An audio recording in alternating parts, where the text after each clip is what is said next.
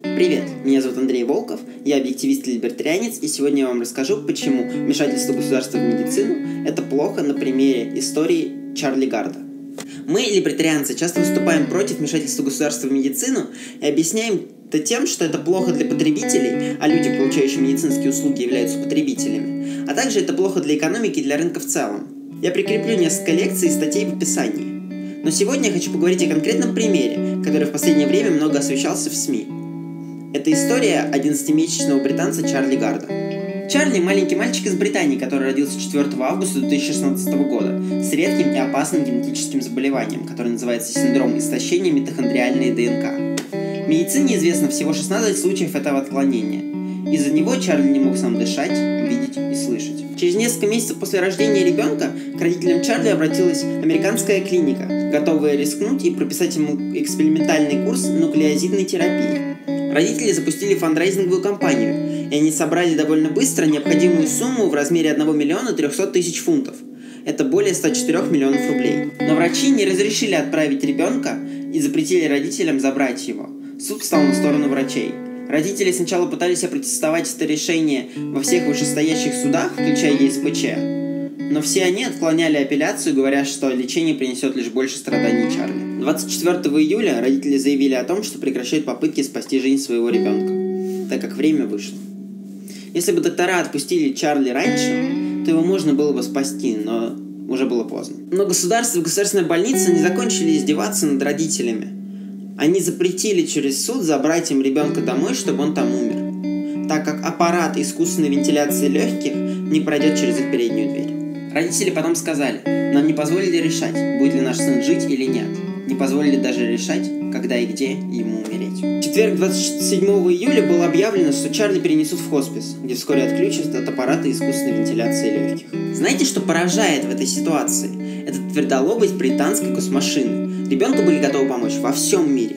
Американская клиника готова была отправить лекарство в больницу, где лежал Чарли. Конгресс США принял поправку к Homeland Security Appropriations Bill, по которой Чарли и его родителям давался статус постоянных жителей США.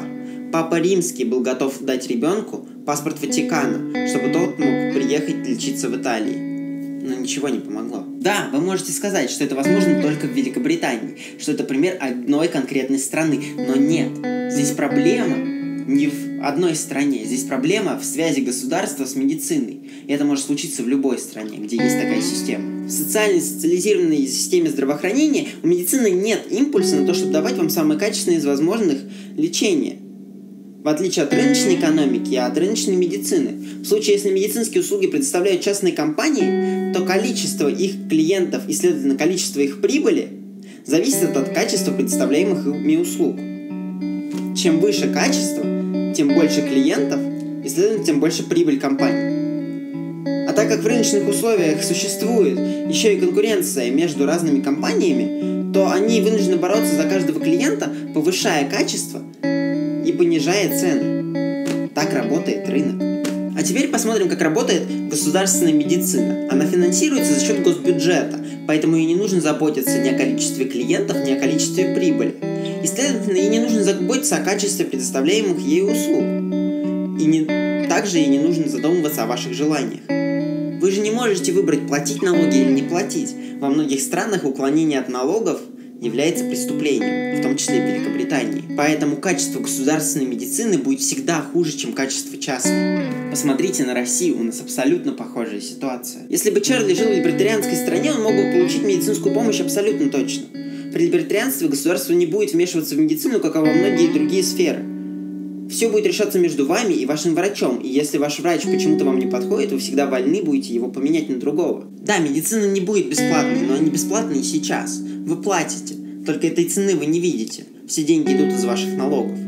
А при свободной рыночной экономике, а, вы будете понимать, сколько стоит определенная услуга, и, б, цены очень возможно будут ниже, благодаря конкуренции, которую я уже описал выше, а также благодаря менее тяжелому налогообложению. И самое главное, родители Чарли имели бы сейчас право на выбор.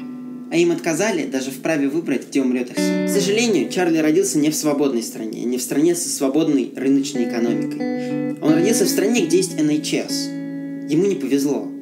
И многим еще может, к сожалению, не повезти. если тренд по увеличению роли государства продолжится. Спасибо за внимание. С вами был Андрей Волков. До скорых встреч.